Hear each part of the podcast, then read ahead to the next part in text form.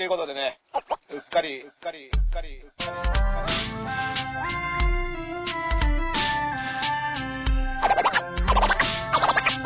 はい、ということでね、うっかり、うっかり、うっかり。他の人と、他の人と、他の人と被りたくない、やり方が。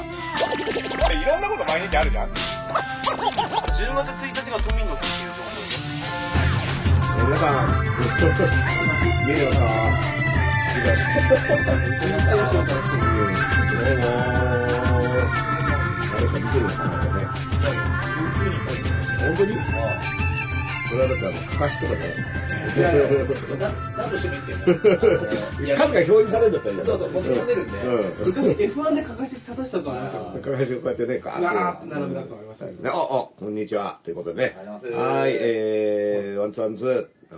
声聞こえてますか？ワンツーワンツー。いやワンツーがちょっと小さい。うんワンツーワンツー聞こえてますか？ね。えー、片目のダンスロジックことダースレーダーでえーエルカビのエルビダで同じくデロニア林です。す。はーい。ね、もう人がイメージ、すげえ減ったよ。はい。え？うん、今、5、6人減った。自己紹介でうん自己紹介で。うわーまた失敗か？あ、なんだこいつだと。なんだこいつらだったかみたいな。今日違ったよ。真田広之だと思ったら違ったよ。なんで髪の？毛なんで侍だと思ったの？遠くから見るとね。うんあの、あれさ、はい。林くんは誰に似てるって言われるの？僕っすか？うんいやもう、ほんと、ベタに子供の頃は、うんもう、松風町の裕次郎だねと。お、裕次郎。はい21世紀の。21いや、世泣いてる時すぐ A クラ7っていつも言ってたら やれよ。エイクラナナは似てる。そう。似てますか？うんいや、だから A クラ7言ってた方がいいよ、もっと。ううんん。っていうかね、むしろエイクラナナだと思って今日はやることにする。あいいですねよ隣にエイクラナナがいると思うと、なんかこう、ピリッとするじゃない？あうんまず何喋っていいか分かんないからずっと黙ってるはね。エイクラナナと何喋ったらいいんだろうって。バックボーンがわかんないそう、喋る、喋ることが、えっと、ナナって本名ですか？みたいな。いや、えっ、と、上田くんは？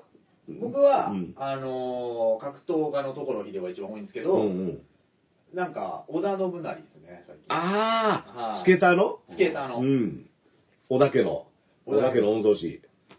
そうそうああ、似てる似てる。いつも割と、コロナだったんで久しぶりですね、マイク。うん。何ヶ月ぶりですかかね、これは。いいね、いいね。お織田信成とエイクラナナのコンビってことだよね。そうですね売れそうじゃない結構滑りそうな。うん、滑 る。まあまあ滑るんまあまあ滑るんですよエイクラ7も面白いイメージじゃないんで。うんないんですかね。エイクラナナさんは、えっと、映画とかで言うと何、代表作は何だ？いや、それいっぱいあるでしょいや、だから、だからそれいっぱい言ってよいっ。ぱいあるでしょうどれどれどれどれ？ドラマとかね。で、だからどれ、具 CM 体とか具体的に。ダーさん誰に似て喧嘩太鼓とか。え、喧嘩太鼓喧嘩太鼓喧嘩太鼓でしたっけ？つまんなそうな映画。うんいや、僕ね、こう見えてね、は昔はね、若野花。あの、だから、花田勝る。若野花田勝る。勝るしっすか？うん勝る勝る。い。いや、その、うんうんヒゲと眼帯よ。そうそう、この、あまりにもパーツが増えちゃって え、あの、でも、花田勝さんに、眼帯と髭と茶髪をつけると、案外俺に見えるよ。その日がでも、うん確かに昔の若い子の写真見ると、結構ごつくて、うんあの、ダーさんも。ちょっと、そうそう、だったらごついっすようんね。うん、そうそうそう。だから、花田家、花田家のね、勝さんっていうのと、うんあとは、あのね、えっと、山本、あーあのさ、一つ屋根の下っていうドラマはいはい、でさ山本浩二。山本浩二。山本浩二、中、高校弁で山本浩二っぽかったっていうのも森、下真紀のね。旦那さんだよね。ううんん。あの、車椅子に乗ってるやつ。はいはい。あうん山本浩二と花田勝を足して眼帯をつけると俺になる。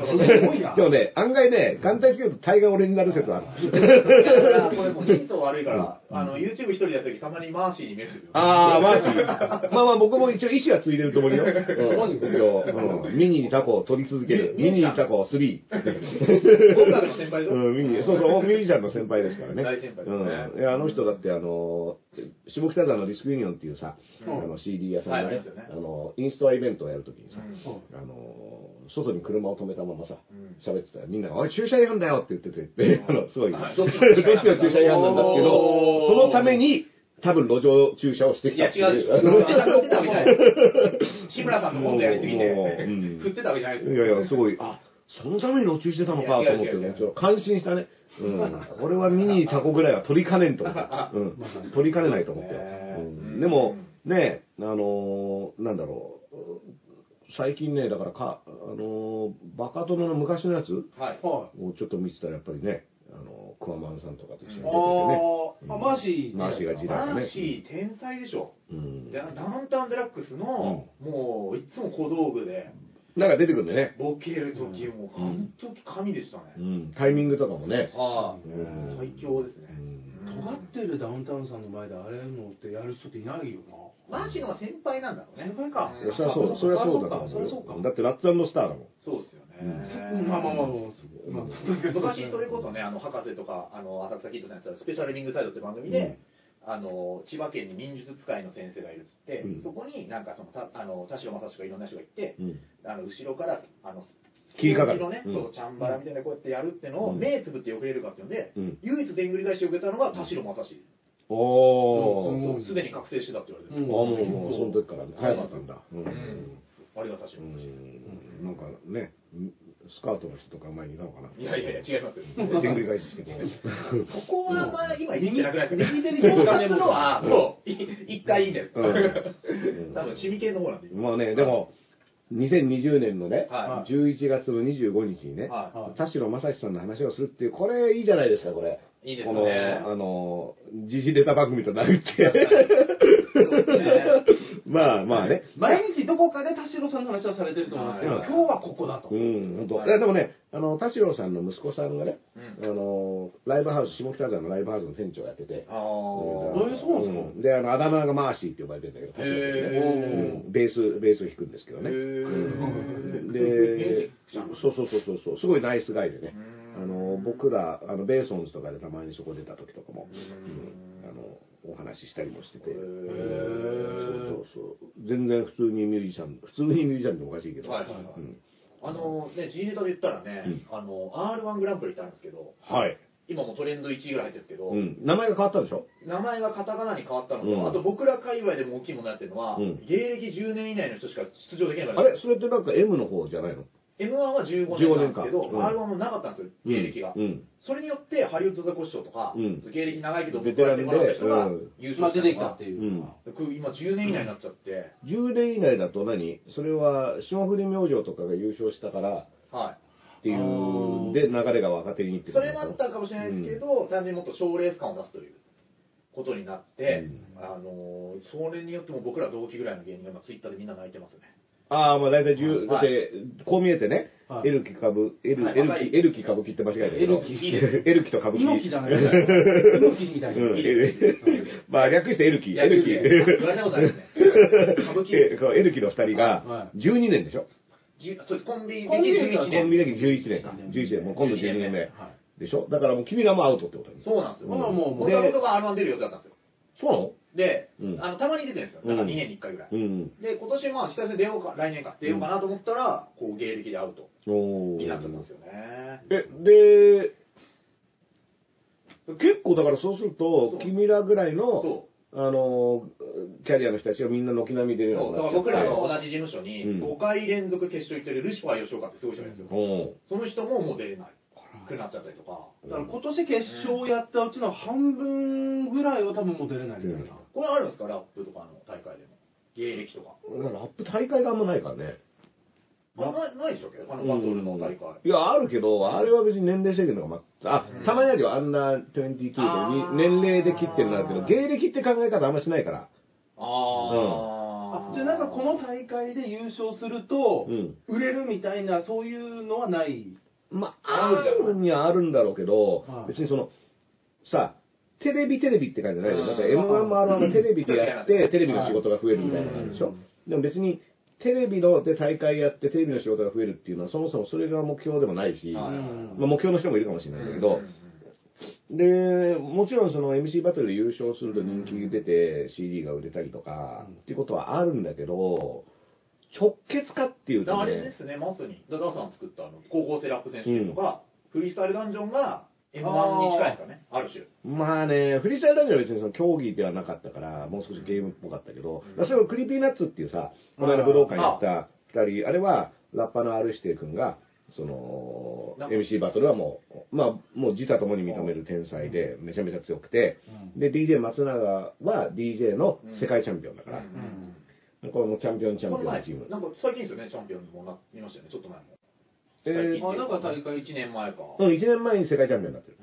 でその時、あの、その、日本大会の司会は僕だから、えー。で、日本大会で優勝した時に、その、R して相方の R してがステージ上に来て、おめでとうって言って二人でガーってやってるところに、真ん中に俺が立ってるっていう写真がアップされて、俺がすげえ邪魔っていうのはクリーピーナッツファンにはよく言われてた。この眼帯の人なんでいるの？みたいな。あの、雷神の計量の時の高田延彦みたいな。そうそうそう。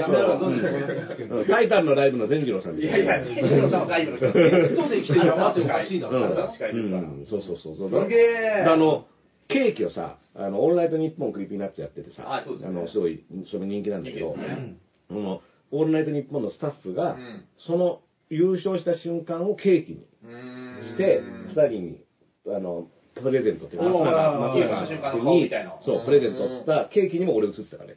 おー。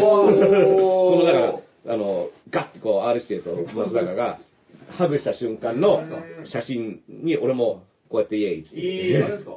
昔のズームインさんの天気予報でこそううやってたそうそう、紛れて後ろで、後ろでこう、みたいな。あの、レポートしてる後ろでイエーイって言ってるのと、同じ気分を久しぶりに味わった。あうんあの、オリンピック決まった時の猪瀬直樹みたいな。そうそう、バーって。いや、あれは一応自分飛び込んだから。うんあれ抜きに行ってるから。ああとフェンシングの王座ね。うん毎回見ますから。毎回毎回。だかはい、ら、あとあの、あの、浜口京子が頑張ってる時のアニマル浜口の、そうそううん、そういう、そういう気分を、あ、関係ないところに紛れ込関係なくはないんだけど、うん。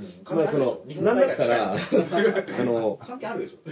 Creepy Nuts のファンはさ、うん。もうヒップホップファンを大きく超えて、いわゆるその、J-POP ファンとか、ね。音楽ファン、だって芸人でもいっぱいいるとう思う。ん、あのーがもうすごくたくさんいるから、うん。そういった意味では別に、誰っていう感じ、僕なんかのことはね、そこに比べると、ああいつは誰なんだっていう、うん、邪魔みたいな感じの、ロフト系列ですごい人気ですよ。今まあまあまあ、だから、ロフトってだってめちゃめちゃアングラだろう。うんロフトって時点で、その、ロフトって時点で倉庫倉庫だから、ロフトって。いやいや、吉田剛さんすごいですよ。うん、だからアングラだろ、それ。向こうがデパートしたらこっちガレージセールみたいな。そうそうガレージセールですよ、こっちは。あのうんで、だからうん、でも、彼らはだからチャンピオンチャンピオンで、うん、あのーそ、それが、でも、チャンピオンだから売れたっていうことでもないからね。ああ、まあどちらかというと、まあむしろ、まああの、喋りだったり、音楽性だったりのうん要素で売れているから、全然別に、チャンピオンになって仕事が増えましたってことでもないと思うし、うんむしろ売れてからチャンピオンになってるしね、松永なんだからそれだったらね全然お笑いだってペコパだってうん。優勝してないけど、うん。もう、多分もうスケジュールないですからね、今。あの、スケジュール空いてないですから。空いてないんだうん。超忙しいから。いやーまあそうそう、だから、結局さ、それは、M1 はやっぱテレビでやってるから、うんもう、出りゃ露出があるわけだし、みんな見てるわけだから、1回戦で別に、ね、面白いって一部の人でも思えば、それが仕事につながるし、そうですね。んうんそうそう。その MC バトルっていうその相手と戦ってるけどさ、うん M1 は別にやってることは自分のネタなわけじゃん。ああ。だから相手との相乗効果で何かをやるんじゃなくて、あくまでそのコンビのネタをどっちがうまいかってやってるわけちょっだから、とスポーツに近いですから、うんそういう意味では。だからその相手がいるからこうなったっていうことでは全くないでしょ。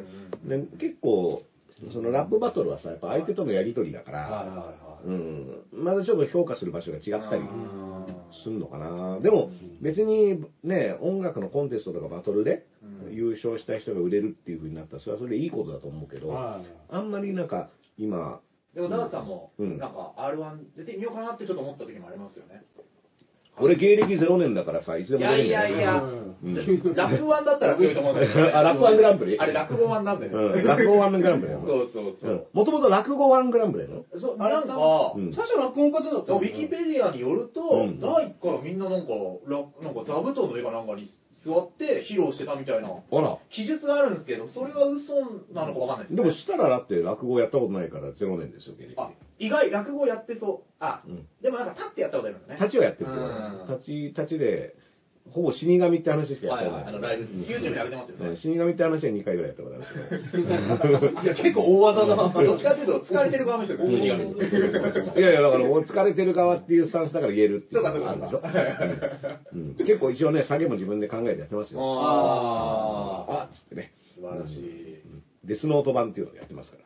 あデスノートデスノート版っていうのあろうそくではなくて。ろうそく、いや、ろうそくなんだけど紙に名前を書くっていうのは、これが大事ですよ。俺、R は1回戦2分なんで、ちょっとダーさん難しいかも。で、もう、もう、あの、2分はね、体内時計に入ってる。本当っすか？見たことないようん。こここ押すと2分でできる。本当ですか？ピッてやると2分で終わるよ。5時間半でしょ、得意なの。5時間半はここ押すと5時間半やる。綺麗だ。綺麗だ。5 時間半は、まあまあ、だから、なんつうの、ただ、R1 は、まあ、それこそさ、あのさ、あの三浦マイルドさん、はいあの、この間ご一緒、この間去年ご一緒して、なんかツイートしてたの感謝しかありませんみたいな、あの、R1 に対して。R1 に対しては。はいはいでも、三浦マイルドさんも芸歴的にはもう出れないの。そうです。うんであれね、マリオさんチャンピオンですからね。まあまあ、だからで、チャンピオンになった後も、そうそうチャレンジし続けるっていうスタンスだったわけでしょ。そうそう。うん。マイルドさんだ、でもだいぶあの、あれだね、あのー政治的な感じになったねそうそう。。全然マイルドじゃなくなった。マイルドじゃなくて、ハード、ハードコ、ハード、三浦ハードな感じの、ね。そうそううん、三浦ダブルパンチぐらいうんの味の濃さに。結構ギュッと、ギュッとね、うんあの、だいぶ怒ってる感じでパッと見も怖いんで。むしろだからもう そ、そのまんまになったみたいなね。こういう人ですみたいな、あの、感じがなってね戻っ。てきたのかな、一周回って。うん。いやいや、いいと思いますよ。ね三浦、かつてマイルドみたいなね。山田かつてうんねいやいや、でもあの、すごいさ、ピン芸人としてやっぱ面白かったし、二人会やりたいですね、みたいな話を、去年はのんきにしてたんですよ、だからうん、コロナとかにならないね。ううんん。だから、ね。いや、ね、機会あったらやってくださいよ。見に行きたいですよ。うん二人会も。でもね、やっぱちょっとハードコアになっちゃったからねう、ん今度、あの、YouTube 一回お誘いしたんだけど、返事なかったんですよ。ああ、まあ、まあ、あれじゃないですか。メールを。ね。み見てなかったまだ見てないか。うんそうそう、DM でね、あの、どう面白そうですねうん。ストーリーで。見たいな。と思ったけど、んね、うんあの要は一人で何かをやるっていう構えみたいなのをいろいろ聞きたいなっていうのは、うん。まあそれはあの清水宏さんとかにも伺ったことだし、うん。ね、この間だからあのブッチャーさんにも出てもらったはいはいはい。ブッチャーブラザーズが40周年おのでこれもあのオンラインで、うんあのまあ、このご時世ですから、ズームでうんやりましたよ。うん、やって40周年のイベントをうん。この間やっていて、うん。うんそうね、歴史ある人面白いですから。うん、いややっぱり。あのリッキーさんもだから僕の後輩の結婚式の時にお会いして。うん。はいその後輩が結婚したのがあのサンミュージックのうん。タレントさんだったから、はい。それでそしたらサンミュージックのあのリッキーさんとかウッチャーさん。がみんながをあの結婚式にもう応援に来てお祝い390健座390のうん。ね、そうそうそうそう。でその時に「あれリッキーさん」みたいな感じでね、うん。今度飯でもって言ったらこのコロナでもうそう、いろいろね、今年は。いろんなことがね今年も早くも。もうあと1ヶ月でしょあと1ヶ月ちょいですからね。で君らもうあと4日で芸人生命がさ、うんっていうところに差し掛かってる単独ライブなんですけど単独ライブこれがもしだってうまくいかなかったら大変ですよこれ。だし、もう解散フラグも立ってますから。今2回戦落ちてからチケット伸び出してる。カイさんとサンさんみたいな。カイとサンカイさんと、カイさんとサンさんです。分 けてない。そこの迫力をパートはないんですよ。いや、だから、うんあのーでももう当日、要は、会場のお客さんもソールドアウトでしょ？あと2枚ぐらいですね。あ、あと2枚。あと2枚が、うん。これ今、ってんすよ96人見てますから、あ2枚この中でねいや、これね、嘘つきなんですよ。ダースさんと配信ね、この前見たら、俺が告知しだした途端に、うんお金がないからな、みたいな書き込みが出てきた。もうそんな、そうは見てないはずだ、うんダースレーダーの配信は。いやいやいや、これだけど、まあこれはタダで見れますからね。もちろん、いや、そうですけど。これいいくらだって？なんで、まあ、安くはないです3000ね円？いやいやいや、もうだってこんな面白いエル歌舞伎をさ、あれだ1時間半とか見れるでしょ？あれだよ。エル歌舞伎に1時間半だったら僕も1500円ぐらい払うよ。いや半額かい。半額かい。普段嫌ということ喋ってるから。いや、でも、いやいやいや、まあ、こんだけの至近距離で家まで行って聞いて。て、また90分聞かなきゃいけないから。いや、これだって僕ね、あの、ネタをね、うん。まあ、あの、それこそ、前の、去年の単独も僕対面が合わなくて行かなかったから DVD で見たんだけど、ね、やっぱり全然違うもん。この、今のこの二人は。これ偽物ですよ、これは。おー。俺は A クラ7あれ今と、A クラ7と小田信成。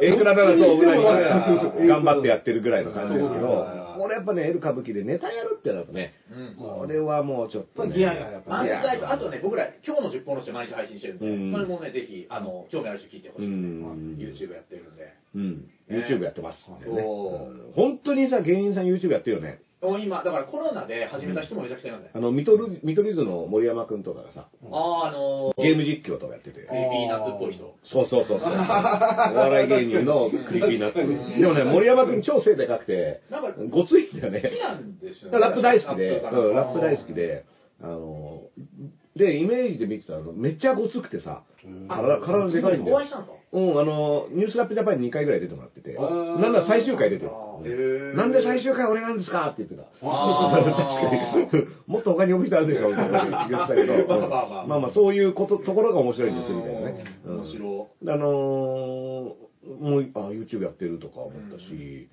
だから今年はみんな始めてますうね。ん。でね、これだから、まあ僕もなんだかんだやってますうし、んあの、いろいろ配信してるけど、ん。これどうなんだろうね、YouTube ね。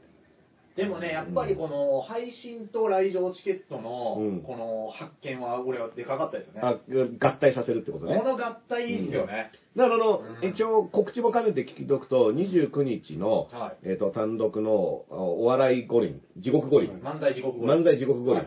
このね、はい。このオリンピックネタ、このタイミングで、うん。ちなみに回転時刻五輪っていう、うん。本田家門っていう、うんあのアマレスオリンピックのプロレスの必殺技があるんですよ。ああ、なるほど。そこがそこでそこからかかってきてるっていうね。あーそれはだからはい、説明しないとわかんない。特に説明せずにもうサブタイトルについてるん説明でを、しないっていう、はい俺らの。そんな多もんでね。うんオール、オールバックの人だっけ？そうそうそうそうね。赤鬼と言われてるうんあのー、で、配信が、配信あります。29日。そうそうそうそう。これがね、だから会場はもうあと2枚ですよ。そうだからこのね、あの、この話をしてから5人ほど見る人が減ったんですよ。あやばい、売り、押し売りされるみたいな。ここはねなんだ、雑談じゃないですもんね。長々とただ告知してるだけですから、そうそうそうそうもっとすっきりしろよと、うん告知はと。うんでも、ツイキャスプレミアム配信とかやりますので、あのー会場席が2個あって、はいそれで、でも時間が合わないとか遠方にね、はい住んでいるっていう方が、このコロナ禍のやっぱこれはいいいい発見で、本当いい発見。あの、オンラインで見ると、しかも、アーカイブで2週間2週間、残りますし、その間も変えたりするんで、ツイキャス？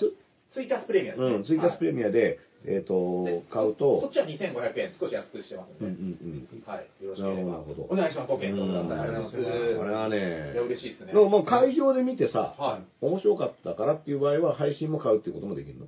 あ、で、それは会場に来た人用うんの、ちょっと安く売るっていう方法を考えてて、それは会場で説明します。あなるほど。来た人には、実は、はい。あの、今、面白かったと思った人にはこういうサービスもありますよ、みたいな。はいああ、汚い商売しますよね、これね。うんでもいや、でもね、で、これ難しいのは、来た人は2週間繰り返し見れないじゃないですか。うん。っていうのが難しいなって思ってまあそうだよね。一回見てね、はいその、わあ、面白かったなって。まあだからそれが今まではみんなそうだったわけじゃない。そうです。面白かったなって書いて、まあ DVD とか出たら買おうかなとかっていうのが、これがあの、なんか、アーカイブってね、次の日もなんだったらもうすぐにもう一回見れる。気になった子見れたりする。うんだから来てない人の方が得っぽいのもちょっと気になるんですよね。うんレア感あるから、こっちは高いんですけど、会場の方が。うんうん。これがね、まあ、ここからちょっと難しいっていうか、どうしようかな。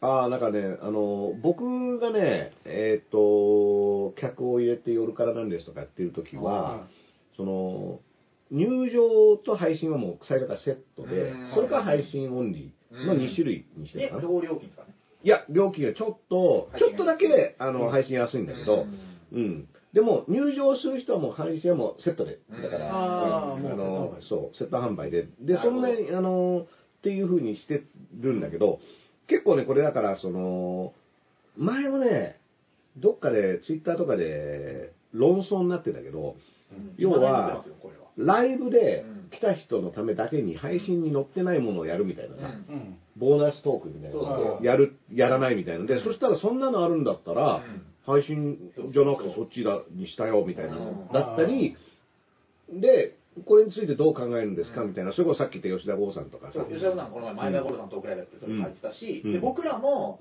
配信と内容違うなら、言っといてほしかったってコメントが来ましたね、うん。配信買ってた人から。なるほどね。そ。こで、バカ正直に言っちゃったんですよ。この後、配信はここで終わりで、うん。まあ、この後ちょっと来場の人だけに喋りますみたいな。うん。言ったら、一件ね、そういうコメントが来てて、一件か。で、一件かな、わかった、作家が見てたんで、でうも、んまあ、まあ、そりゃそうか、とも思いましたね。まあまあ、事前にね、うんその、こういうサービスとこういうサービスでこういう値段ですっていううん。でも、それもさ、ライブっていうのに行ったことがあればそ、ライブってやっぱ現場の雰囲気で変わったりするじゃない。うん。ね。ああと、こう、対面してるわけじゃん、結局。で、うん。そりゃ、サービスしちゃうよ、ね。っていう。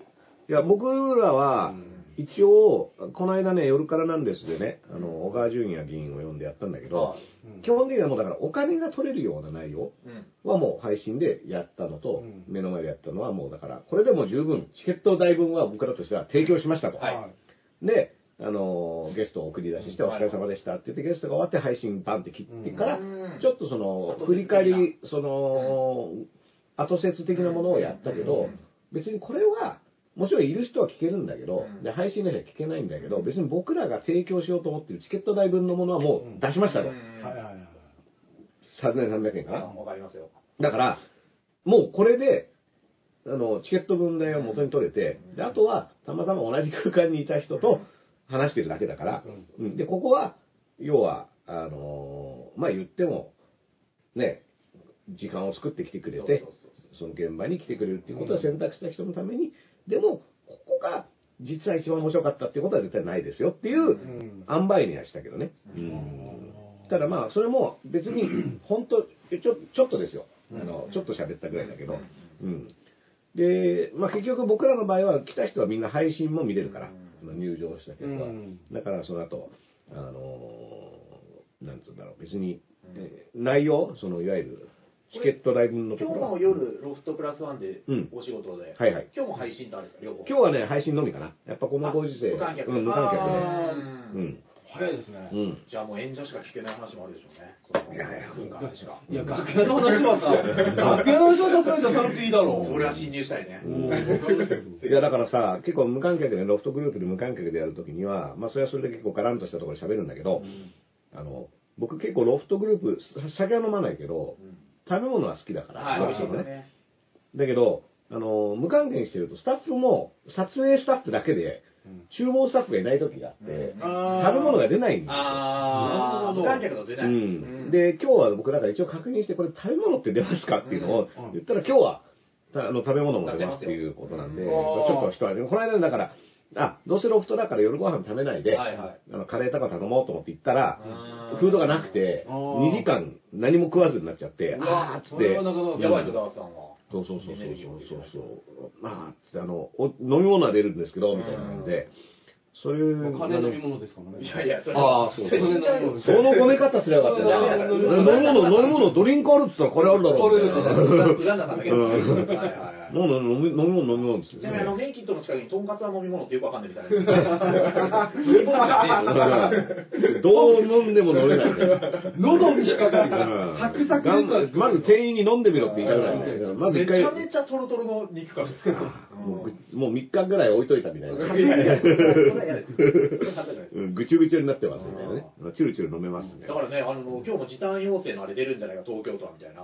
あ、もう、もう、なんか言ってたね、ニュースで5ね。時ぐらいから再現ですか、うん今かぶってるかもしれないですけど、これ、ロフトプラスワンでね、ライブもよくやられてますけど、そ、そこら辺もちょっと夜までのやつは変わってくるかもしれないですね。あ、だから、うん今日はね、10時までだから、あ10時までやったらいいですね。10時だからうん、多分ちょうどだと思うんだけど、あはのー渋谷でやってる時は結構10時半とか、い。うんうあん。どうなるんだろう。うんどういう時短要請のあれになるかですね年末にね、あのー暮れのイベントを阿佐ヶ谷でやろうと思ってたんだけど、29?29 うん29で、アーカイブ3日間で30、31まで見れるみたいなのを、あの、暮れなんですっていうのをやろうと思ってるんだけど、これいや、をも、うさ、乗っかりすぎだよ。乗っかりすぎだよ、もう。これなんですあの、俺はおー前説でお世話になったわけなんで、あんまり乗っからない。乗っかりすぎだクレからなんですよ。クレなんです暮れなんです。それが、もうこれは、あれ、次ですよ、こっち。12月31日ですはいね。日をまたがないと。そうそうそうそう。もうだけど、これ、だだから終わりの時間とかがもしかまだ決めてないんだけど、あーこれも鹿ね島さんと、鹿島さんと？うん。ゲストもいいですうん明けなんですよ。うん、そうそうそう。明けなんですけ。明けなんで、暮れなんです、明けなんです。そうそうそうそう。二人ですかうん、だから今の、今週からチケット売るのかな？ちょっとまだ、えっと、あと1ヶ月後だから、とか思ってるんだけど、まあでも、ね、その、そういった意味ではね、YouTube で、あの、相手呼んでトークするみたいな配信は、まあ、時間も関係なしにできるから、で、どうせ家にいるんだったって、もともと、どうせ家にいるんだったら何かやろうがスタートだから、まあまあ、あのいろんな発見ありましたね。遠くの人でも来れたとかね。いや、だから本当これね、マジで。あの、仕事が休めない人って多いじゃない？特に、はい。まあ僕らみたいな芸風はさ、はい。割と年上の人とかが見てくれたりするから、はそれと普通に仕事ありますみたいなうん。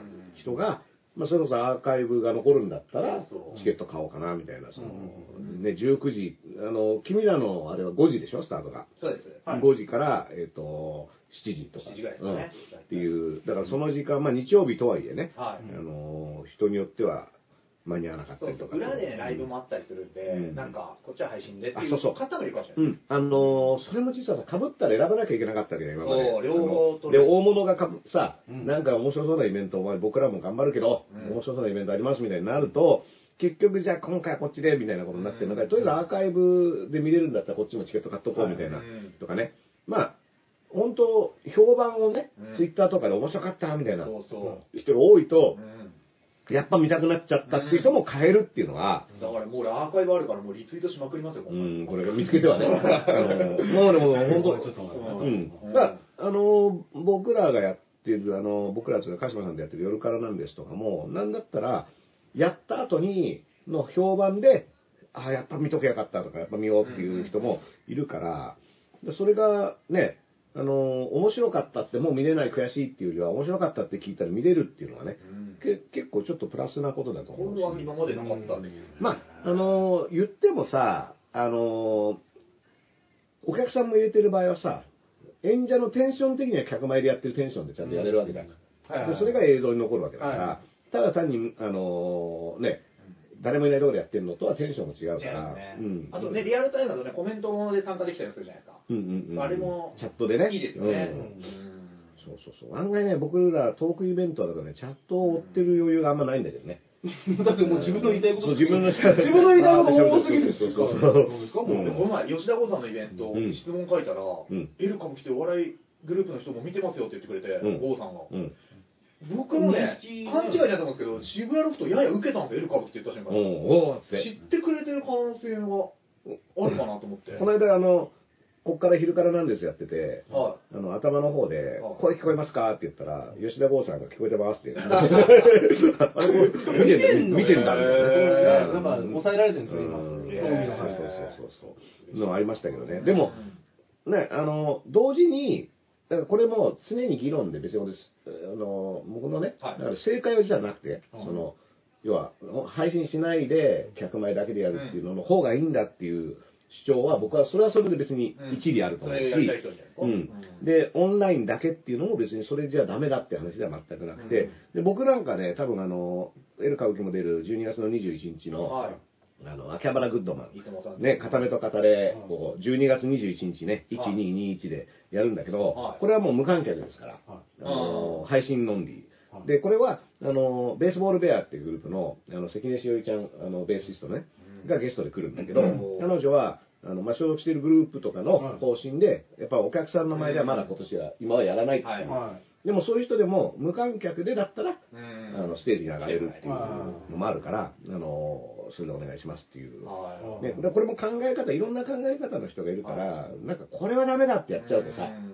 こんなの違うとかってやっちゃうと、やっぱそこじゃないと楽しめない人っていうのに対してね、ブレーキかかっちゃったりするでしょ？正直あれですよね、僕地方なんで、うん。まあ北海道なんであれですけど、だからその、まあ東京とか大阪にしろ、うん。福岡にしろ、名古屋とかも見れないから、うん。俺やってもらった方がいいんですよ。別うにん。言ってしまえば、その後に裏話ありますっつっても、見れないよね。もともと見れない。もともと何いけないねから、大阪でこんな面白いことやってるって言ってね、あの、噂だけ聞いてね、はいそうそう。でってなると、僕的には別に、その、あってもいいし、うん。だから見たいから、まあ、あるだろうと思うしな。だからタイミング多分そうだと思いますよ。うん。ダイバーシティですよ。多ね。分足運べる人だけども今日はうん。家で見ようかなっていう人が悔しいから、うん。その思いぶつけてるっていうぐらいで、うん。俺全然いいと思ういや、そうそう、本質的にね、だって、それこそさ、あのー離島とかに住んでる方でもさ、うん。船に乗ったりしてくるわでもなく見れるわけじゃない。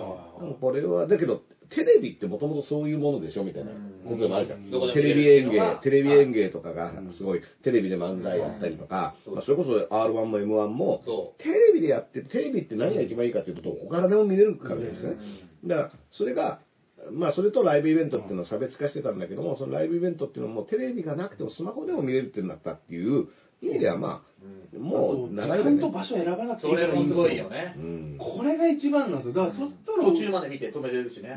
ベストポジションを部屋に作ってさ、うん。もうコーラ置いて、ポテトチップス置いてそうですね、で、こう画面の角度とかもバッチリ決めて楽しめるっていうのがね。だからパンツの中に手突っ込みながらなんか全然そうね、裸で見てもいいんですよ。ガリガリガリガリそういう人もいるでしょうん尻がしない格好で見てもいいって尻の穴に指を突っ込みながら見てもいいそれはもう全然、その後匂い嗅いでもいいんだよ。だから誰。俺らの漫才で言ってる人もいるかもしれないですね。そうそうそう。それはだからそれは様々ですから。様々なうんいろんな人がいますからね。ダイバーシティうんもうすごい疲れちゃうから、ね、毎回行っちゃうからって言って、そうそう3分ごとにこう、区切ってみちゃうみたいなね。どういう、こう、まあでもそれはそういう人の自由ですからね。うんこれあの、会場ではなかなかそういう楽しみ方できないみたいなあこともありますからね。ううんんだからまあまあ、あのーそういった意味では基本これはコロナ禍いろいろ大変ですけど、うんまあ発明の一つだと思いますよ。でしたね。思わぬ。うん。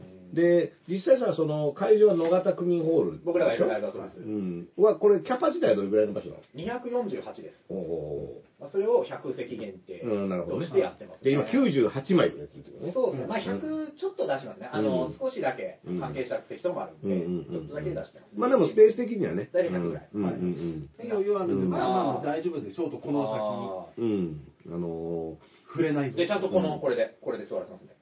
あ間開けて。互い、はい、うん仲互。向き上がって、向き合って。はい5番の 向き合って、こう、あの、ヘルメットとバットが置いてある。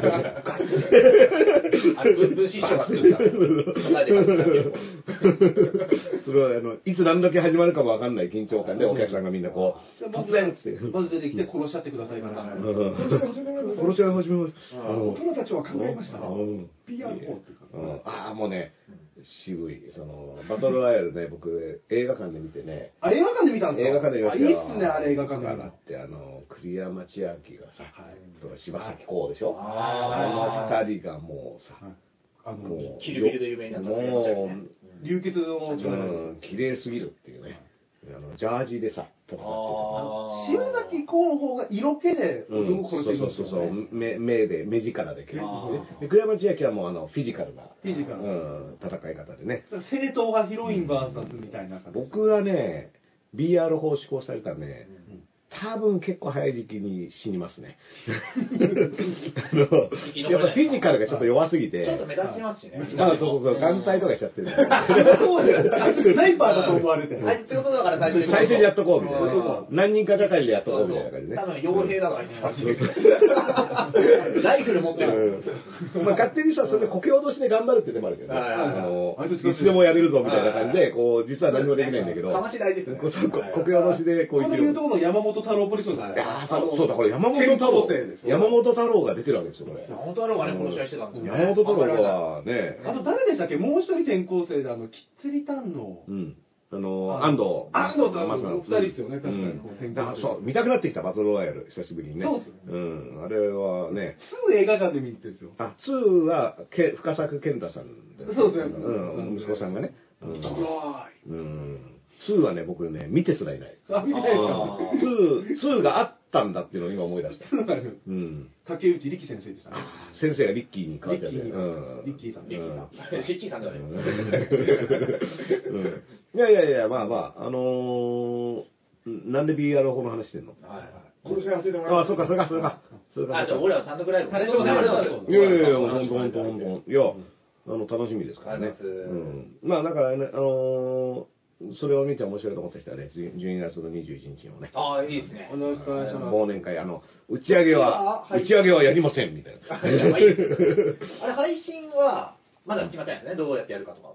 え、12月21 21日。はいやいや、あの、秋葉原グッドマンの YouTube チャンネル。ああ、じゃあ見れるんですね。うんなるほど。投げ銭方式。投げ銭方式で。ううんん。まさかまたね、今年もう一回グッドマンいけるとは。いや、そうそうそうそう。思わなかったっすよね、あの時だってこの前は、また石井さんの前でネタやったのは？そうそう、そう、8月、8月8月の16あー日。ぐらいうんで、あれがだからもう閉店間際って言われてたんだけど、そうですよね。もうあの、3ヶ月で復帰ですから。すごいですよまあ、ね。体制が変わったんでね。だから、あの、オーナーからスタッフが買い取ってう、んスタッフが自主運営するっていう結構あの、熱い展開。展開で、クラウドファウンディングでお金集めてみたいなことやって。うん年またがなくてよかった感じがしますね、イメージ。そうそうそうそう。だかだからら、、善次郎さんのともトークライブやらせてもらいましたし、うん。で、ダーさんの計らいで、うんラサールさんのネタやったんあれね、清水博さんの時には、あの、ずっといじられてたもんね、浦君。あ僕はあのうん客客席に客席にずっといじられてた。清水広さんに会ってないの？俺は、俺は20代笑ってないぞって、俺ずっと20代代表で。20代代表としてね。あの、うんね、あの、平均年齢が高すぎて、うん俺の、あれ、高澤君と一緒にいたんだっけそうです、高澤さん、音響うん高澤さん。うん高澤君も30代だね。ですよねうん20代は実際いなかったっていうことね。あの、20代だよって言ったけどうん、会場に20代がいなかったっていうパターンですからね、これあ。うん。あの、風まあ、清水さんとかもお呼びしていろいろねうん、やっていただきたいなみたいなの思ってるし、あの、DJ おしょうと清水さんはもともと知り合いだから。へーあそうなんだすごいな。そうそうそうそうそう。へーで、一応でもね、12月21日はその、関根しおりちゃんと、あの宮台真司さんが、えーああ、宮田さん。宮台さんに2020年を振り返りトークっていうのを出たはい頭にやってもらおうと思ってますから。広角機動隊の宮代さんのモデル。宮代さんのモデルです。宮代の城は大数の代で宮台って書きますから。うんで、ちょっとね、ごつい、宮代さんちょっと、うんあの、体格はごついんですよ。朝で討論会って番組にそうそう。出てるんですだから体格はどっちかというと小林義則みたいに見えるんだけど。はいちょっといろんなそうそうそう。名前は宮台だ。今、キュートにハマってるらしいですよ、う小林さんんあ、そうなんだ。今、キュートなんですよ。アイドルですからね。アキュートなんだそうそうか。これも吉田剛さんからの情報で。あリツイートされて吉田ましたね。もう吉田剛さん情報は、ね。まあね、なんか吉田剛さんもだから、その、何でも RT するっていうプレイスタイルなわけじゃない。はい自分の、はが何かしら触れられてるものは全部うん。は RT するっていうスタイルだけど、あの、小田島隆さんがさ、はい。多分結構、あの、吉田剛さん的なあり方を怒ってたね、これね、ツイッターでね。あ、なんかありましたよね。うん。その、面白がる。面白がりが。あー。がどうなんだみたいな。でもなんか別にリツイートしたからといって面白がってるとは限らないとは。いと吉田剛さん。はい言ってましたねうん吉田剛さんも、吉田剛さんはまあそうなんだけど。や、絶対そうですよ。うんあれ別にリツイートしてるだけですから。すごいなうんそうそうそう。すごいな、君の二そ人。れそれ言うと、あの、テレビの裏のね、著者の高橋由紀先生もうん、凄惨な事件をいつもリツイートしてます。だから高橋由紀さんがちょっとさ、うんあのー風評被害に遭うっていうかさ、あの？ー最近あのケイクスっていうウェブマガジンで、はいこのホームレスの人のはあの記事を書いている。なんか夫婦でライターやってる人たちが、はい。そのホームレスを取材した記事をあのケイクスでアップしたんだけど、それがもうそのなんか動物観察日記みたいなスタンスで書いちゃってて。ねまあすごいあの僕も読んだんだけど、あのいいや、もうそういう記事で、怖い、怖いの。あの、なんか、なんつうの、本当動物として扱ってるみたいな。はいはいはい。何時何分何食べたみたいな。そうだそういう雰囲気で、はで、その、ノンフィクションってやばいみたいな話になって、うんケイクスが、まあちょっと前にも、その人生相談ページで、うんあのー相談に来た人を嘘つきと決めつけて、みたいなえー展開で、うんまあ、謝罪に追い込まれるみたいなのもあって、そのケイクスがいろいろあったんだけど、そしてそのノンフィクションっていうジャンルからの、い。はその高橋由紀さんのつけ火の村が。はい。今あの、ドラマになっててさ、TBS ラジオの。あの、オーディオ、ラオーデラジオドラマ？ィオドラマ、ラジオドラマにもなってて、で、それでも、あの、原作うん。が、高橋さんのつけ火の村で、それを全然脚色してドラマにしたっていうのなんだけど、そう、それと、なんかその、つけ火の村で、要はその、ノンフィクションで、はい。あの、実際に住んでる人たちを、モデルに。おも面白おかしく取材したみたいな話になっちゃってて、えー。本人書いてたら、なんか読んでもない人になんか結構言われてるんですよね。で何けしからんみたいな人が出てきてるけど、うん。まあ、僕はだからつけ火の村面白いから誕生日になったらいろんな人にプレゼントしますよ。僕もいただきましたそうそうそう。そこからね、僕らイベントをやらせうもらそううそうそう。だから全然読んでみれば面白いのになとか思うんだけどちょうどそれでなんかあのー疲れてるんです彼ね風評被害に。あのね、今日ね、トースポウェブで、うん。ラブミードゥっていう占い師の人がいるんですよ、ロン毛のラブちゃんっていう、うんうん。その45歳の方なんですけど、うん。その方が、鬼滅の刃は、作者が、今喋ってる人も、こいつぐらいの猫はダメですよ。俺にだったらいいですよ、今、こに猫はいいけど、いや、でも今、猫が喋ってると思って、一人で。そうそうそうえ喋る猫が出てる？鬼滅の刃は、占いに沿って作ってるんじゃないかっていうのちょっと面白い記事があったんで、うんそれ僕ら文章をちょっと引うん用してうん、つぶやいたのを、唯一1いいねしてくれたのは高橋由紀さん。あら、もうだからちゃんとね。唯一のいいね。唯一のいいね。そこは嬉しいですね。オオンリーワンの良さがありますからね。あうんだって、まあまあ、だから高橋由紀さんはね、あの、お会いすればわかると思うんですけどねあ本のすごくね、おとなしくて、うんあ。の、すごくおとなしくて、ある種その地味な佇まいでめちゃめちゃ怖い事件を。ギギャップ萌えですねすごいです。から、本当に。そうそう。ね、もうあの、大体高橋由紀さんフォローしておけば、うん。今こんな凄惨な事件が世の中に 裁判が行われてるんだみたいなのが、あの定期的にわかるっていうね。僕もあそこから、あの、僕らの配信で喋ることたまにもらっうて。ん、こんなことあんのかみたいなね、うん、のがありますけどね。だから、まあ、ちょっとね、その、うん、ネット、まあまあ、まあ、吉田剛さんとかもう本当に割り切ってやってる人だから、ちょっとね、あの、なんていうんだろう、む難しい、他の人と比べづらいものもあるんですだってもう独自のプロインタビュアーなんて言葉なかったでしょ、あの人以前に。うん。ね。聞く力なんですよねプ。ロ書評価、そうそうそう。プロインタビュアー。赤尾佐合さん、聞く力は赤尾佐合さん。あ、あ、さん。あの、それとパロディで吉田剛さん聞き出す力。聞き出す力聞き出す力。赤川さんで言った。そうそうそう。阿川さんが、ごめんなさい。いやいや、猫で全部許されるわけです。可愛い許されがちですよ。あの、善次郎さんがね、面白いツイートされてまして、本当に、いつも面白いツイートしますからね。小池知事が、うんあの、5つの子っていうのを発表したんですか。うん。あの、小声とかね、少人数とか。小人数って言わねえよって思ったよね、そうそう。あの、小、少ないだしうん、で、小1時間って無理あるから、うん50分とかいいじゃないですか。そう、小1時間って53分らしいですよ。決まってます。大体。53分ぐらい。これはね、善次郎さんがうん、5つの意見をそのうち発表するんじゃないかと。ああ。じあの飲食店に行け、地獄に行け、うんじゃないですかね、えかっこ笑いみたいな、えこれはあるんじゃないかなっていう。この善次郎さんのかっこ笑いの対処法っていうのはちょっと難しくてね。はいはいちょっと引き笑い的なやつなのかね。そうですまあ、いいねしといたらいいんじゃないですかね、とりあえず。かっこ笑いを見つけたかっこ笑い虫けどいいね。深く考えるのがいいね、押せと。うんああ、でも面白いですね。俺の善次郎さんはね、だってもうラジオのレギュラーもありますからね。東海ラジオのレギュラーが、うんありますよ。11月からやられてますね。あ、始まったばっかり。だ。もう始まったばっかりですよね。らあの、ラジコプレミアムが入ると、そうですね、エリアフリーのやつがだと聞けます、うん。東海。そうだからね、ほんそうですよ、東海オンエアですよ。ねいやいや、なっちゃう。ね いやいや、本当すんげえどうでもいい話していいですか？あ、いいよ。この間、ちょっと前ですけど、善次郎さんの話？いや違う違うこれカラオどうでもないケ行った時に、うん。ラップの曲をちょっと歌ったんですおー昔の。やつですよ。うん。で、ラップって言っても、ダンさんの前で言うのもちょっとあれですけど、うん。イーストエンドプラスイルド。うん。ダンス、そんな歌った時に、うん。ダンスさんって俺カラオケで何歌うんだろうと思って。あ、僕ね、そのラッパーとかじゃないけど、行くのか、そもそも打ち上げこの間ね、娘二人連れて行きましたよ。ああ、家族で。うん。カラオケ行こうって言って。あの、最近ね、上の子がね、やたらといろいろ歌ってるので、はい。もうなんかカラオケ行きたいって言ってう行って、僕はね、基本ほとんど行かないんだけど、うん。子供と行った時何歌ったかな。俺はラルクかな。うん。ラルク、ラルク、うん。みたいな。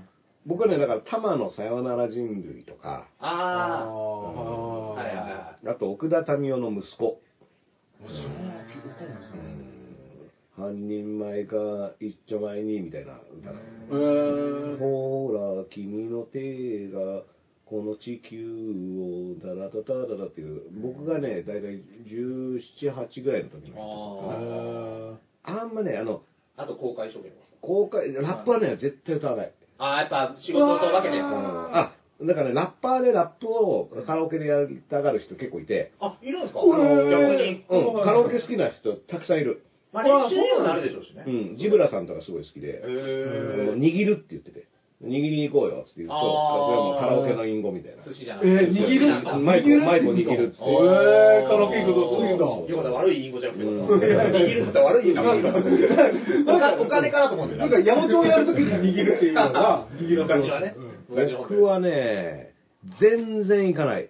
あの、カラオケだカラオケ。あの、ラップ、行ってもラップはほぼ歌わない。かうんな普通になんかそだからライブ終わった後、まあ、打ち上げ行くぞみたいな時に、カラオケっていうコースあるんですか？まあだから僕は打ち上げはラサールさんの時に限らずやりませんから。打ち上げの代わりに何だったらずっと喋ってるの。で、俺らもいつ帰っていいのかなって。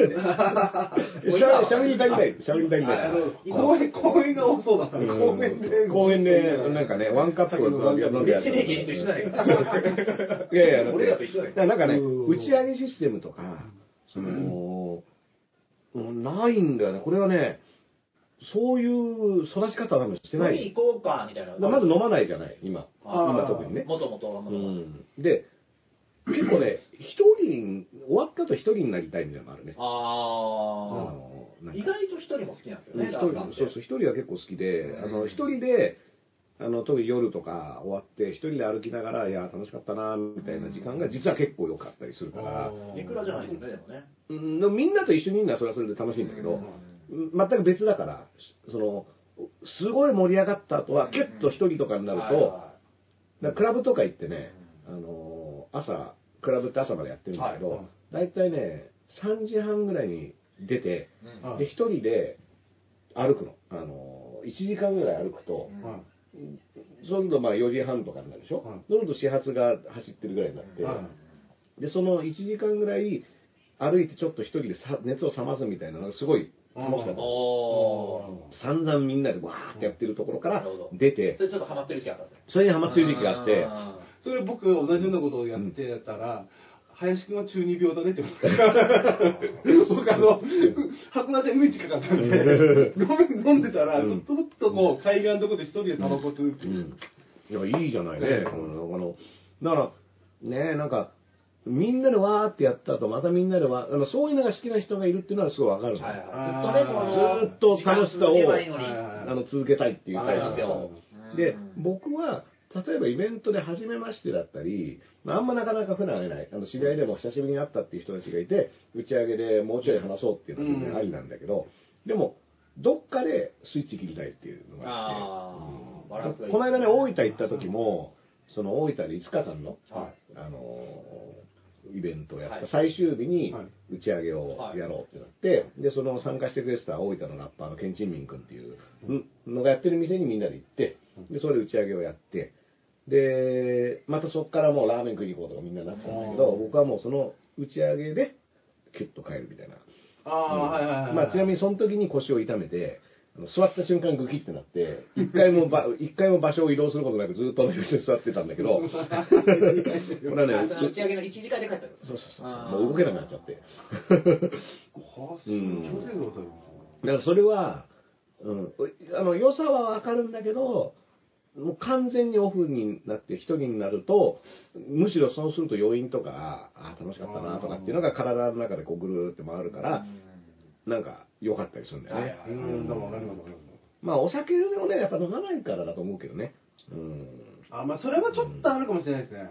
結構あの RG さんがね、うん。初めてライブ呼んでくださっているうん。時の、それ3人でライブやらせてもらった時は、なんか朝まで寝れなかったですよね、うん。なんか家帰って寝たけど、うん興奮して？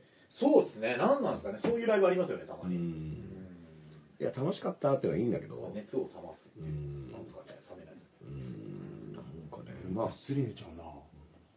そうですか、うん。お前寝れなかった？ってよく言ってる昨日寝れなかった。寝れなかった。一人で興奮してくれてますよ、うん。でも、まあまあ、本当時と場合によるっていうことにあれだけど、その、あとは、まあイベントと自分の関わり、まあ自分が主催の場合とかもあるし、はい。呼ばれて、ゲストで呼ばれて、はい。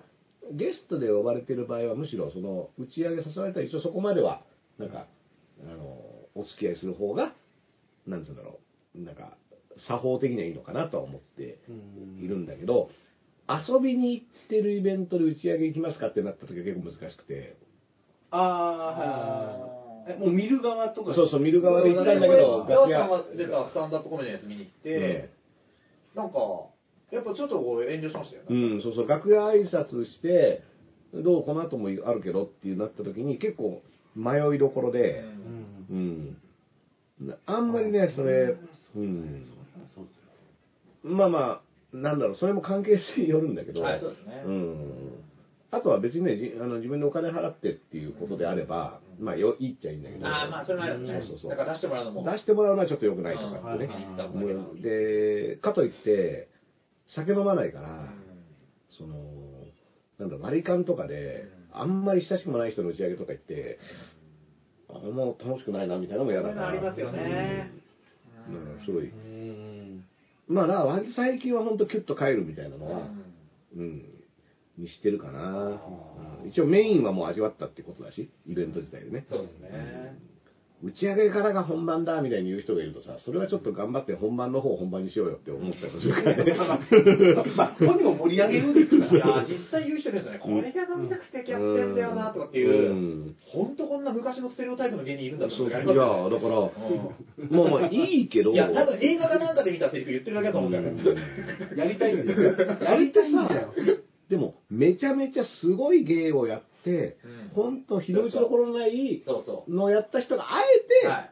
この一杯のためにやってんだよっていうのはかっこいいそうそうそうそうそう、うんだからもう古舘さんのさトーキングブルースみたいなああいうのをあさんだけ準備も絶対して練習もして作ったであろうものをキュッといやこんなの打ち上げのためにやってんだよは、はい。まあまあそれはあの決まってやるみたいな感じだと思うんだけど、いやグダグダだったしみたいなのね、本当にお前打ち上げが本番じゃないか。そうそうそうどうやりたいためにやってるみただいな。から、いいかもしれない。ですね。YouTuber とかで、やっぱこう人気になった人って、もしかしたら打ち上げで本領発揮するタイプの人も中には交えてるかもしれないですね。打ち上げで本領。あの、ライブとかでね、うん。なかなか受けてこなかった人とか、いるかもしれないですね。受けてこなかった人みたいなね、スタッフで入ってな。ねまあね、まあまあまあ、だから、うんまあでも別にそれも人それぞれだから、はい僕は一応、何でもかんでもはいかないし、カラオケとかになる、行く流れになったら多分帰ると思うね。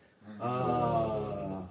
カラオケ。あのね、もうね、なんだろう、若い頃は特に、やっぱ参加しないと悪いとか、ノリが悪いと思われたらとか、あったけど、まあ、もうこの年になると、で、まあ僕も病人だってことも分かってるから、みんなもね。まあね、家族もいます。あんまりさ、その、やっぱ結婚して子供いると、ちょっとその扱いも変わってくるんじゃないですか。まあまあっていうのもあるだろう入りやすね。くもあるんですね。ん。あそうー一応ちょ選択肢があるみたいなね。ううん。はあ家帰りてえしな、みたいなのは結構あるっちゃうまあね。、そもそも、僕もそうですけど、年齢的にオールすることないですからね。で、次の日にもなんか仕事があったりもするから、そうですね。そうすると、一応、またがないで帰りたいみたいなのもあるから、うんまたぐなよとかそうそう、またぐなよ。またぐなよ。すぐまたがかるんだよ。うん、またぐな。こちらの資料ですねうん。っていうのもあったりはするけどね。でも、本当これはだから、他人にどうこうじゃなくて自分がどうこうなだけでは、ね、あの人の、なんつうの、打ち上げスタイルを笑うなみたいなのあるでしょ。うんまあ そのセックスで笑うなじゃないけどそうそうそうそう勝手に勝手にするのがいいと思いますけどね。うんうんまあね。はだから、でも、その、芸人さんとか、それこそ、あの、博士のイベント参加した時とかさ、い。はい。あのすごいちゃんと席が用意されてたりするとさ、あーあやっぱ文化が違くていいな、みたいな。あうんちょっと僕びっくりしましたね。そうそうそう。こういうところでこういうところに、みんなちゃんこ屋さんとかが用意されてたりしてね。お店をうん。軒ん。丸々こう使って、そこで自由にこううん食べ物があって、うん自由に話すっていうの、なかなかおできないと。ねあんなんなえ。いですよ、うん俺は。こんなのやったらもうそれで破産するわ、みたいな思っちゃううまかったな。そういうこともね、あの、文化が違うと勉強になりますみたいな。はのはありますけどね。うん、まあまあカラオケはその、あとで洋楽歌っちゃうとかも昔はよくあって、い。あああ、よ。の、高校生の時とか、一人だけ洋楽歌ってて、もうみんながあの選曲時間になるみたいなね。はいはい。うん僕がやってる間みんなすごい選曲してるみたいな。僕も昔ラブサイケデリック歌ったことありますね。あらやっぱ、違うぞって見せたい気はあります。あデンデケデンデケデケデケデンデケデンデケデンデケデンデンデンデンデンデン全く歌詞覚えてないけどね。男女コンビです。うん出てこないな。いや、ラブサイケデリコは僕すごい好きですよ。うんかっこいいですよね、あの人たちね。スタあンスはのなんかあの、すごいセクシーだなと思うし、あの、歌がね。うんなんか結婚されたんだっけなんか最近どうでしたっけね。うんラジオとか多分ラストスマイルって曲が好きだったね。そうですうんね。あれ結構さ、その最初のアルバムはすごいヒットしたんだけど、その後も出たアルバムとか、地味にあのいろいろ作品出てて、うん、どれもいいんですよね。ああ。うん。それはね、思いますけどね。歌ったことないな。歌えないっす、もう、歌いようがない。英語っぽく歌って。歌いようがなかったっすもんな。あートんだろうな。あと、この前、格闘技ね、朝倉未来が負けてしまった。あららら、ね、これもなんか、いろいろネットでね、なんか騒がしいですね。そう、騒がしい。です。もうね、うん。これね、今ね、やっぱトランプ逆転とかもトレンド入るぐらいなん。で、うん。もうね、朝倉未来陰謀論が今、あ、巻いてもうて、陰謀論が陰これ。謀論が3対0で審判がうん朝倉未来の相手に入れたんですよ。うん。これは朝倉未来を追い出すためうん。に、だいぶ仕組まれてるかもしれないから、未来君気をつけてって書いてる人いるんですよ。うん。いやどっからどう追い出してどうするそれはいやうん、わかんないですけど、何やのんのかえだってドル箱でしょ？ドル箱なんですけど、今夜もドル箱なんですけど、今夜もドル箱でしょ？あの最近名人でいや、これ本当いい試合で、うん朝倉未来の対戦で斎藤っていう選手なんですけど、うんシュートのチャンピオンかな。で、終わった後の顔は、うんもう斎藤選手の顔がもうもうボコボコなんでね。ああ、そうそうそうそう。で、未来の顔が顔綺麗なんですよ。うん。で、なんだけど、こう、雷神っていう、雷神って団体なんですけど、うん雷神って団体は、ダメージ判定じゃなくて、うん。いかにアグレッシブに手を出したかっていうのを重きに置くんですね。うんでそれで確かに、うん。あの、ミクルって選手は結構カウンターが多くて、うん。うんどっちかというとプレッシャーはかけられてたわけでしょ？そうで斉藤選手がもう、朝倉未来ってほとんど倒れたことないんですけど、タックルで何回も倒すっていう。う、ん。もう見たことない景色をあ作ってー。て、で、審判が3対で、もうみんながそっちを、ううん。ん。あのー入れたんですけど、うん。もう俺はでも終わった瞬間に、やっぱ不良じゃないですか、朝倉未来って。うん。喧嘩だったら俺が勝ってるぜって思ってんじゃないかなと思いましたよね。あーなるほどねボコボコにしたのにっていうね。でも本人はもう負けって認めたんですよね。だから競技だからね。でもそこのさ、そこはさ、受け入れないとさう、んあの、そもそも成り立たなくなるわけね。だって。で すしかも負けて嬉しかったって言ってあーこれまた練習できますね。うん。で一応だってね、メイウェザーがさ、うんあの2月に来る。2月に来て、相手は朝倉だみたいなの言ってるっていうのがそもそも、で来るんかでその前は井上尚弥どうですかって誰かマスコミに聞いてて。え。うんうん。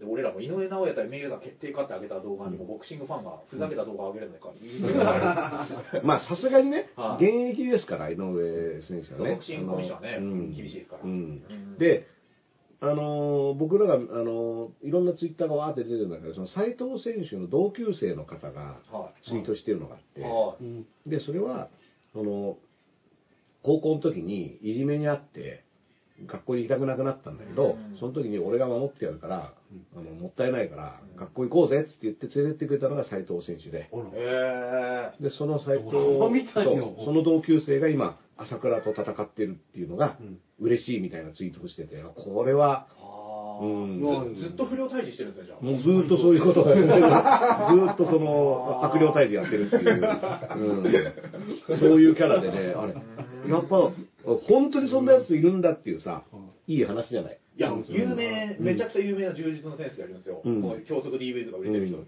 その人が高校の時うにん、別の高校の柔道部でいじめを見たらしいんですよ。うん。で、いじめられてる人が言ってたんですけど、うんその有名になったプロ選手がかつて、うんあの、俺も高校の時部活でいじめられたけど、うん。あんなのもう見返してやろうぜみたいな、うんわざわざ言いに来たうん。のがそのプロ選手。みたいな話って実際あるんですよね。やっぱ、あの、そういう人が格闘技やってるのいいよね。うん そんな、そんなまともな立派な人がねうん、ちゃんと格闘技とかやってるっていうのは、すごいいいなと思うしで。もね、結構、うんそうなんですね。格闘技家でもね、やっぱね、実際、罪を犯して捕まる人結構いるんで、うん格闘技やってるからといって、武道精神が備わるわけじゃない、ないそうじゃないよ。っていうのをちゃんとね、あの、要は、立派な人がうん武道をやってるといいなっていうだけで、そうですね。武道をやってる人が立派な人ではないっていうのは、うん。これはね、あの、これ残念ながら。その、そうだよ。ん別にアントン怒りとかの話をしてるわけいじゃない。やそうね、あの、グラップラーが出てだくるしね、あのいいからね、元ボクサーでねうん、相手の男のね、あそこ切っちゃったやつとかって、うん。トイレに流したっていう事あいた。件。衝撃的な、あれはもう衝撃的だったよ、俺。あれは、あれだよね、奥さんかな、うん。彼女がね。結構前だよね、10年以上前ですはいあれ衝撃的だった。そううん。まあ、ね武道精神あれですもんね、あの、牛を殴り殺してるとかじゃないですからね。まあまあ、まあそう牛を殴り殺すのは武道とはほぼ関係ないですし あの、餌を与えられてない熊と戦うのも多分そんなに、そんなに関係ないっていうか。ますよ。うん。いやー、まあね。だから、あの、逸話はいろいろね、だから、めちゃめちゃ悪いさ、うその不良キャラのやつが、ちゃんとそのリングに上がって、あの、ちゃんと戦うっていう、まあその朝倉スタイルっていうのも僕はかっこいいなと思うし。面白いですよね、うん。格闘技でも、うん。一時期その対戦がね、あの熱望ファンの間されたのは、青木真也対朝倉未来ってうのがあって、ん。これはもう格闘オタクを極めたうん。サイコパス対うん。ヤンキー上がりの伝説みたういな。ん。で僕らあのラップバトル戦がうコンピューターみたいなやつでしょ？そうです、ん。ラップバトルとかもね、結構あるじゃないですか、うんあれ面白いですよね。うん。いや、僕だって、うん。それこそあの、15年前のバトルで僕が優勝した時の、うん。あの、まあ、最後、カン AK 神と僕がやるんだけど、でもうその時とか、不良対オタクみたいなのをカンがもう言ってきて、そこ東大の。そうそう東大上がりで、うん。で、その時はもう無制限、ルールなしで、あの、要は何本やるとかも決まんないで、はい危ない危ない。な殴りあるじゃないですか。いや、もう、もうでも、そういうプレッシャーも結構あるんだけど、えうん。そういう時代ですか？お前みたいなマイノリティがマイノリティになってたらどうだとかっていうのがあって。お、で、それはまあどういうことかっていうと、その、菅のたちが主催している大会なんで、はいはい。それで、で、僕が決勝行って優勝したの。優勝すると、最後、菅と戦って、菅を倒すと賞金が倍になるっていうシステム。なんだ。そうそう、システムがそうだなんですかこの倍々すごいですね、なんかゲームですね。でゲームですね。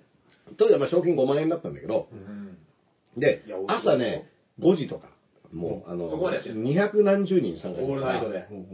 でトーナメントやってって僕が決勝勝ったのが朝5時で。はうんそれで今恵比寿のクラブだったんだけどお客さんわーってなっててで朝5時でで優勝だせーだってなってその時にもうその主催がじゃあもうこんな時間だから今日はもうおしまいみたいなことを言ったからこうちょっと待てと。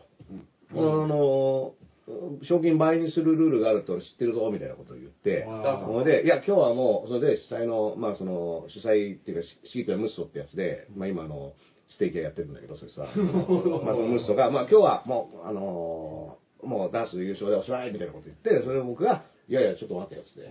もう一人いいんじゃないのかみたいなことを言ったら客がうわーってなって。おーなってお酒でまあまあそう勝ちですね。賞金倍にな、あのー俺は倍持って帰りてんだよ、みたいなこと言ったら、うん、そしたら、カンがラップしながらも入ってる。あえのーうだうだうるせえ、うだうだうるせえこと言ってんだったらですって言って、もうだからその時点で、あの、もう試合が始まって、うん本当は先行後攻とかを、うんじゃんけんとかで決めるんだけども、向こうはラップしながら来たから、先行なの。でこっちは後攻になって、でも、何本やるとか、何も決めない、もういきなり始まっちゃったから、それ で、長さも適当なんだ。はいはいはい。うわーって考えラップしたのに対して僕が返してっていうのを、結局ね、その時は6ターンぐらいやったの。おー。6ターンぐらい、もう決まってないから、ずもういくらでもやってって、そしたら、まあ、拉致が開かないというか、両方盛り上がって、うんわーって盛り上がって、あの、終わんないから、ちょっとじゃあ、あの、やり方変えようって言って、で、その、ヒューマンビートボックス、まあ、あの、ボイパって呼んでる人もいるけど、ヒップホップじゃあー。口で、あの、リズムをね、出はいはい。す。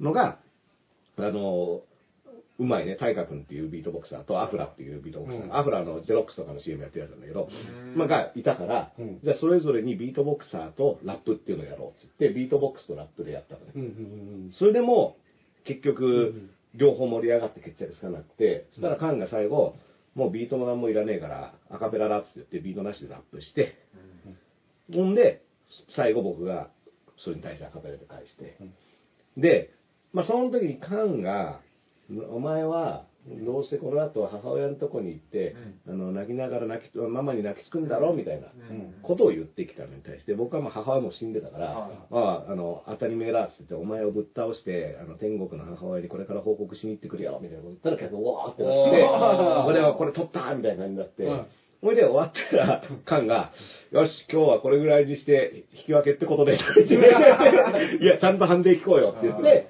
で、判定をお客さんに聞いたら、あの、出せだ、ガチってなって賞金が倍になったのね。おー。え、カンさんはそれギャグだったんですかもう、もう、もう途中ギャグになって。えーあのあいやいい話だな今回は、ちょっと、うん、しょうがねえみたいな感じになったんだけど、えあの、今日はこれぐらいにしといてやるぞ、みたいな感じで、いや、ちょっと待て、みたいな、判定聞いてからだろう、つって、判定聞いて。やってないですよね。やってないやってない。うんそれで、うおーってなって、で、まあそしたら、また感がされて、確かに優勝したのはおめえだからとか言ってラップし始めて、いや、もう、もういいだろ、みたいな感じで。いやいやまあまあうん。わかりますそうそう気持めちゃめちゃ多分5時で終わらせたいところを見ると、延滞量がやばかったんですよ。それで、あのーまあ結局だから6時ぐらいまではいやってはい、優勝して10万円その場でもらって、おー。それで、もうその会場の外出て胴上げみたいなのをバーッておー。いで、この時は、さっきの打ち上げの話じゃないんだけど、山賀っていう渋谷でさ、24時間やってる飲み屋があるんでね。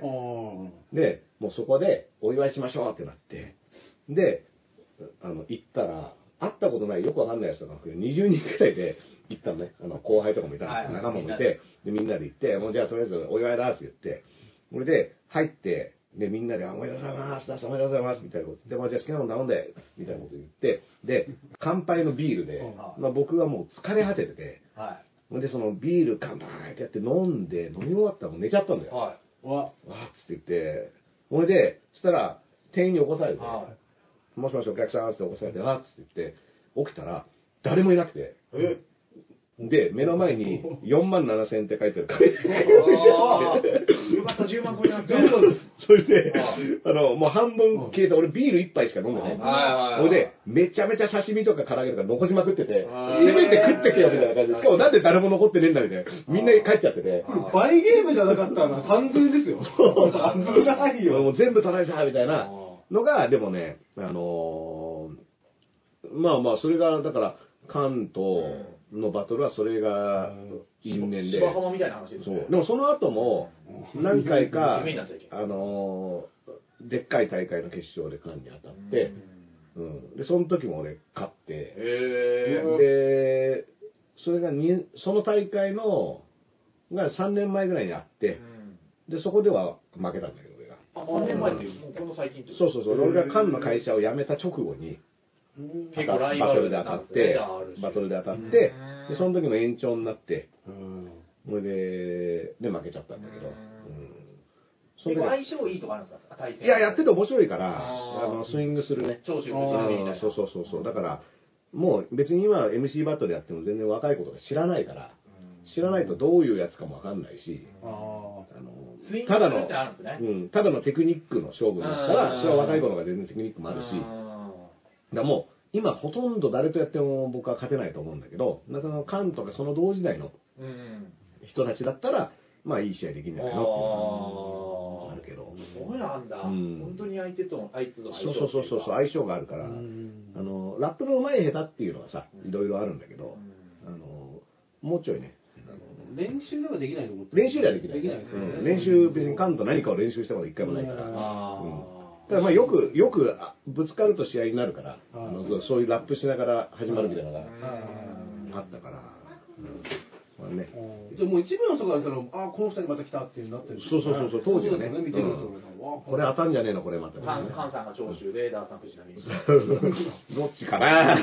藤波かな？うん。カンさん長州だよ。うん、長州感ある、パワーファイターうん。うん。です。切れさせちゃいけない感じ。うん。そうそうそうそうそう。お、おかえり。どうぞ。もうこの時間なんですね、はい帰ってくる帰ってくる時間にね。ううん。ん、なりましたね。うん。まあまあまあ、だからそういうこともね、当時あったからね。いや、面白い。この話は、僕ら、うん。1年ぐらい試合やってもらって初めて聞いい話でした話ですそうあれ面白いなはね、すごかったね。だから、もう、もうだって夜7時ぐらいから予選やって、終わったのが朝6時とかだね。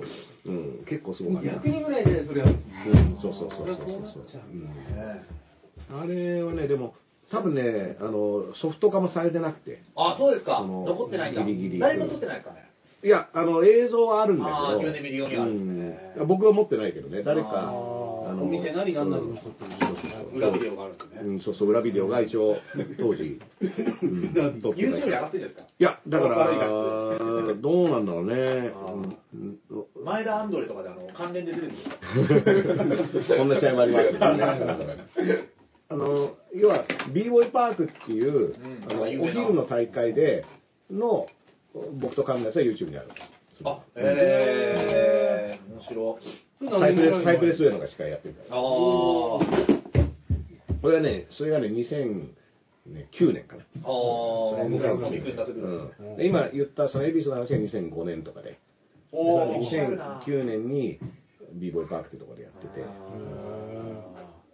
っていうのがね、いろいろあるんですけどね。だけど、今はもう本当にもっと競技化が進んで、ルールとかも明確で、で、ちゃんとしてるから。だから本当に M1 とか同じようにこう、うん辿ってるわけですね。そうそうそうそう。だから今、あの、強い子たちっていうのはもう本当にその競技にフィットしてるから、全然強いと思うし。まあ、今でもね、僕、だって僕より年上の人とかも、エントリーとかしてたりして、偉いな、偉いなとは思うんですけどそれ、でエントリーフィーとかあるんですか？まあまあまあ、し大会にもよるんじゃない？僕はね、年に1回誘われたら出るっていうルールはあるの。自分の中の1回だけは、まあ、とりあえず、あの、オファーがあればオファーがあれば出るっていうふうにしてる。うんすごいですね。なんか、筋肉マン2世みたいな、なんか、なんかレジェンド対、うん確かに。そうそうそう。ケビン・マスク対、うんねバッケビン・ファロマスクーマンみたいな。バッファローマンね。みたいなうん。いや、いいっすね。それはそれ楽しいだろうな、見てる人。そういうのあるからね。長く見てたらね、お得だよね。めっちゃ楽しいと思う。まあね、あのーまああとね、まあ僕よりは別に負けてももうそんなに詳しくないから、まあ、戦ってきてますよね。そう久しぶりにあのそういった場に行ってうん。いろんな友達になったりして楽しいなっていう感じになるんだけど、うん。うん、まあまあでも本気でもうそこにかけてる人たちもいるから。絶対に負けねえぞみたいなね、感じありますね。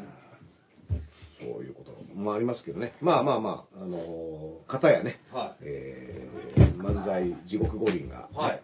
ありありますね、我々の。29日に開催されるということ29でございます。ねお来た来た来た来た、これね。はいうんね2020年のね。はい。うんエール歌舞伎の。これはだからね、割ともうこれ用の新しいやつ、ネタがあるわけでしょ？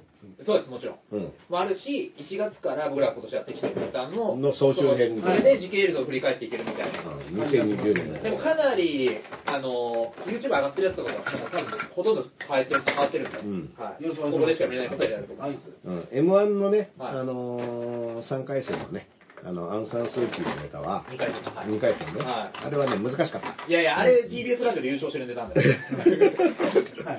優勝ネタなんだよ。想像力ある人はいやいや、これは、いや、宮台先生もあれ面白かった。宮台先生は優しい。宮台先生は、ノーベル平和賞3人出てくると思わなかった。よくできてるんだよね。うんまあまあまあ、あのー、そういうエル歌舞伎のね、見れるということで、えー、11月の29日ぜひね、ありがとうございます。アーカイブも含めてね、はいえーそういうさん今日夜イベントですよね。僕はこの後ね、ロフト、あの、出かけて、新宿ロフトコンサートで、東京インパール2020。これもオリンピックですから。オリンピックこれは五輪、五輪の話ですから。うん。あの、武田砂鉄さんと、本間龍さんと、えーと、お届けします。うん。これ配信で見れますね。配信で。はい。あの、これはもう観客が入れませんから。はい。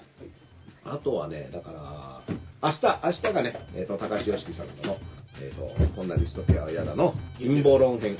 うんおー。先ほど YOSHIKI さんが間違えて今夜っていうツイートで告知してくれたのあーが明日の夜、明日の夜です。朝倉未来のうん朝倉未来の巡る陰謀論をね、うんふわっと誰もよく分かってない状態で喋る。それもありですねそうそう。それはふわっと喋るから陰謀論が、ま、あの、紛れ込むんだよみたいなね。より進んでるんそうそうそう。そういう話もありましたからそれこそやっぱり僕前言った、やっぱ UFO を情報開示するっていう政権が絶対倒れるっていうのはあってるかもしれない。ああ、UFO 陰謀論うん UFO に手を出すなって手を出すとダメなんですよ。猪木も引退したしね。僕はね、あの、UFO をラップで呼ぶっていう動画を撮ったんですけど、撮った監督がね、やる気なくしちゃって編集してくれないっていう。お蔵入りしましたやる気だけ連れ去られる。そうそう、やる気だけ UFO に制裁されてなんか陰謀があるんだよね。うんやっぱ UFO に手を出してよくないの。チップ入ってるかもしれないですね。そのチップそれでやる気る。アブダクトされちゃって。一応東京都のアートにエールをね、はいうん送ったんだけど、あ却下されて。なんか小池さんがこれ違うこれ違うこれここが入ってないですね。あちっちゃい UFO にすればよかったかな。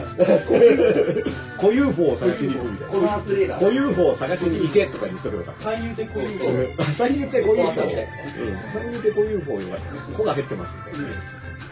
そこら辺緑色にしとけば。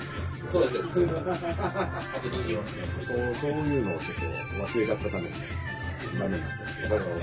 本当はね、うん、あのあ、そうそう、で、えっ、とね、30日にね、あの松山サミットっていう、杉崎慶太郎さんのね、あのズーム配信で、松山、あの四国の松山に、ズームでみんなが集まる。おー。データリさんそうそうそう、今松山にまあまあ、そんな感じですけど。うん。あの、僕はね、29日にやりたいですね、見に行くあありがとうござい。ます。楽しみです。お願い。します。ありがとうござい。ます。はい、とい。うことでね、片目のダスのおじっことダスエーダーとね、エルカリのと。同じくデロイン配信でした。はい、もうじゃあ29日、頑張ってください。ね。ありがとうござい。ますさよなら。